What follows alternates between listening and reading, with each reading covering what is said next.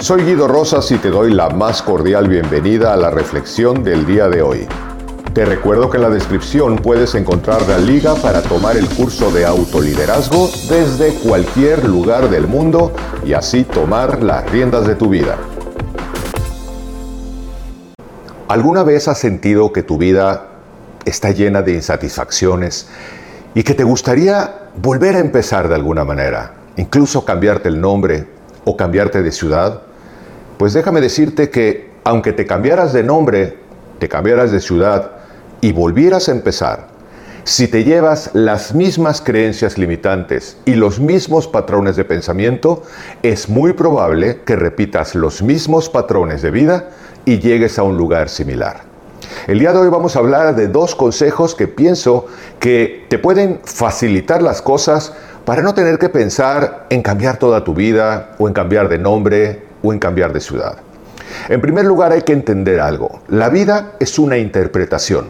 Es decir, nosotros todo el tiempo estamos interpretando las circunstancias de nuestra vida. Y cuando una persona a través de su formación ha ido interpretando las cosas de determinada manera, hoy son sus hábitos de pensamiento y puede que no se dé cuenta de cómo estos hábitos le llevan a pensar de esta manera y le lleva a obtener ciertos resultados. Así, por ejemplo, si nosotros comprendemos la importancia, uno, hay que identificar las creencias limitantes que podemos tener.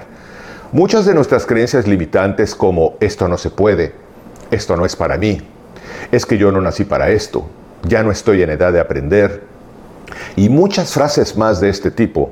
En primer lugar, las pudimos haber aprendido de nuestros padres, de nuestros abuelitos, de nuestros tutores, de nuestros maestros, pero cuando nosotros creamos un acuerdo, como dice don Miguel Ruiz en los cuatro acuerdos, es decir, aceptamos estas frases como creencias absolutas, nos empezamos a relacionar a partir de ellas.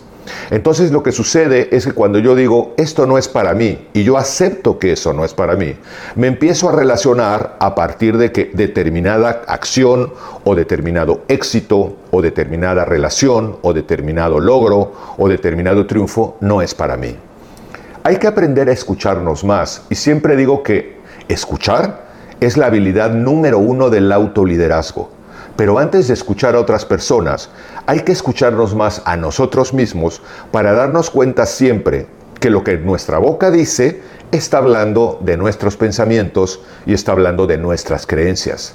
Cuando yo empiezo a detectar frases como eh, no se puede, esto no es para mí, es la vida que me tocó vivir, el dinero no se da en los árboles, hay que trabajar mucho para ganar dinero, y realmente empiezo yo a escucharme, Valdría la pena decir qué creencia limitante hay ahí que justamente me está limitando, es decir, me está impidiendo avanzar hacia una vida mejor. Y si yo lo que hago es escucharme y darme cuenta que existe justamente esta creencia limitante, y lo que hago es cuestionarla, es decir, buscar en mi entorno alguien que piense distinto de lo que yo estoy diciendo, y que le esté dando otro resultado, probablemente puedo descubrir que incluso alguien muy cercano a mí, probablemente mi primo, probablemente un amigo, probablemente un compañero de trabajo, piensa algo completamente distinto de la gente, de la vida, del dinero, de los negocios, de la vida y de sí mismo. En el momento en que yo empiezo a cuestionar estas creencias, puedo hacerme preguntas como, ¿realmente tiene que ser así? ¿No hay otra opción? ¿Qué podría yo pensar o cómo podría yo recanalizar mis pensamientos para justamente tener pensamientos más productivos? Al darme cuenta de esto, puedo abandonar viejas creencias y crear nuevas creencias. Hay que buscar más evidencias de las cosas más productivas para generar una vida mejor. Recuerda siempre que tu vida y la mejora de tu vida empieza en la calidad de tus pensamientos, porque son tus pensamientos y tus creencias lo que te llevan a hablar de determinadas cosas o a ejecutar determinadas conductas. Cuando tienes más creencias de calidad y buscas evidencias en el mundo de que sí hay otras posibilidades y que tú también puedes aprender a creer cosas distintas y más provechosas, entonces puedes enfocar tus pensamientos. Y este es el segundo punto. Hay que evitar los pensamientos tóxicos. El cerebro es una especie de computadora a la que va llegando información todo el tiempo. Y cuando nosotros tenemos hábitos de pensamiento con creencias limitantes, pensamientos tóxicos, pensamientos del no se puede, de todo es difícil, de todo es complicado, evidentemente nuestra computadora personal está procesando y está buscando evidencias de eso que le estás diciendo. No podemos evitar que muchos de los pensamientos vengan a nosotros y mucho menos cuando estamos habituados a pensar de determinada manera. Lo que sí puedes hacer a partir de este momento, con esta reflexión, es enfocarte día por día a escucharte más. No solamente lo que sale de tu boca, que está hablando de pensamientos y creencias, sino evidentemente darte cuenta de cuántos pensamientos tóxicos solemos repetir día con día.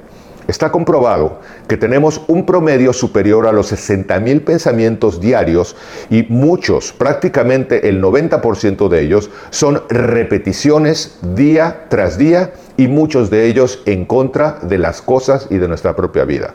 Pero cuando nos entrenamos a escucharnos y detectas el momento en el que estás diciendo no se puede, pregúntate, ¿realmente no se puede? Esto es difícil, ¿no puede ser más fácil? Es que esto es complicado, lo puedo facilitar y si es complicado, vale la pena el esfuerzo. Autoasesorarnos es entrenarnos a hacernos preguntas. Entonces yo te propondría una tarea que ejecutes y que te des cuenta de lo poderosa que puede ser. Uno, escucha lo que sale de tu boca y observa lo que estás haciendo, porque tanto tus conductas como tus palabras están hablando de tus pensamientos y tus creencias. Y si detectas que estás atorado en creencias limitantes y en pensamientos tóxicos, cuestiona tus creencias y busca evidencias de que las cosas pueden ser de otra manera y ponte en acción de otra manera. Y si te das cuenta que estás pensando en ese barullo, como también dice don Miguel Ruiz, ese mitote mental que de pronto están viniendo muchos pensamientos a nuestra cabeza y parece que nos están enloqueciendo, pregúntate, ¿realmente es constructivo lo que estoy pensando? ¿Sirve de algo dedicar demasiado tiempo de mi vida a pensar lo que estoy pensando? ¿O puedo reenfocar realmente mis pensamientos hacia lo que sí voy a hacer, hacia las decisiones que voy a tomar, hacia las soluciones que puedo ejecutar y hacia una vida mejor que yo me puedo construir? En esta reflexión hay un gran poder cuando la llevas a la acción. Ponte en acción el día de hoy. Ejecútalo hoy y mañana y otro día también. Y date cuenta que cuando uno practica todos los días la atención al momento presente, la atención a tus pensamientos y a tus creencias, para reenfocar, para creer cosas más constructivas y para pensar a favor, no todo cambia mágicamente, pero muchas cosas empiezan a mejorar y cada día es más fácil cuando se ejecuta con práctica constante. Bienvenidos tus comentarios, me dará muchísimo gusto leerte y quiero mandarte un fuerte abrazo esperando que nos encontremos en nuestra próxima reflexión. Te recuerdo que en la descripción puedes encontrar la liga para tomar el curso de autoliderazgo desde cualquier lugar del mundo y así tomar las riendas de tu vida.